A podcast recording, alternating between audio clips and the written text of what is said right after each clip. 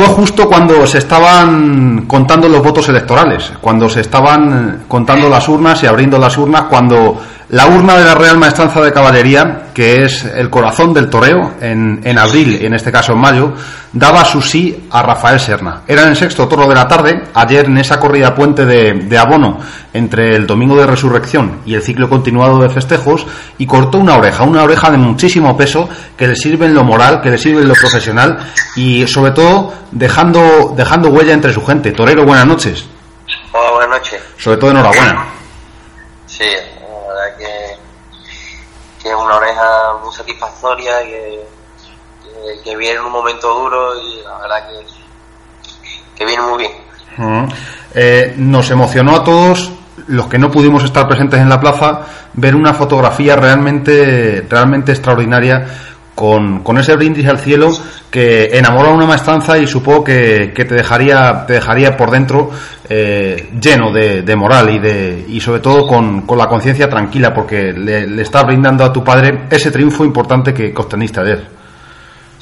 Sí, la verdad que era una tarea muy emotiva. y Los días antes, mi gente, mi cuadrilla, podrán me lo decían, que había que saber controlar bien las emociones porque iban a estar a flor de pie y era importante tenerla, bueno, saberla controlar.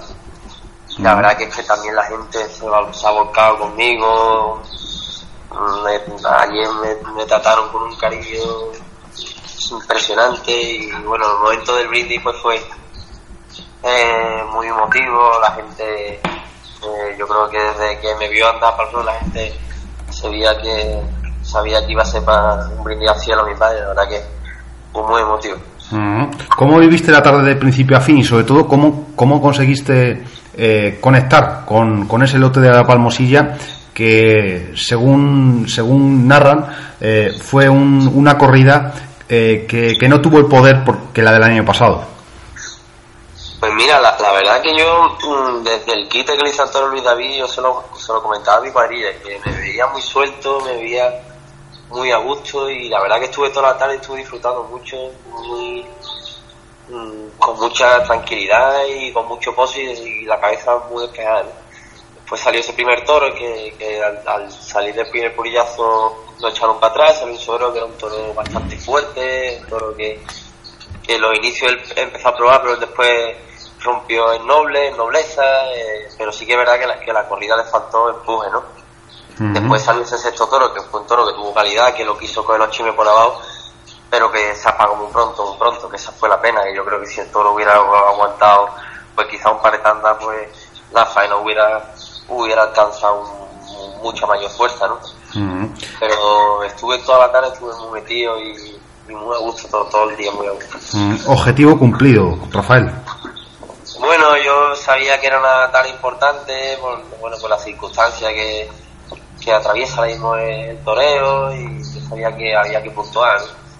Eh, sobre todo, feliz por, por ver a mi madre y a mi hermana contentas y que han disfrutado mucho esta oreja y eh, me quedo con eso porque han pasado unos meses muy malos y esa es la mayor la mayor alegría que tengo es verla haberle podido dar un momento de, de felicidad.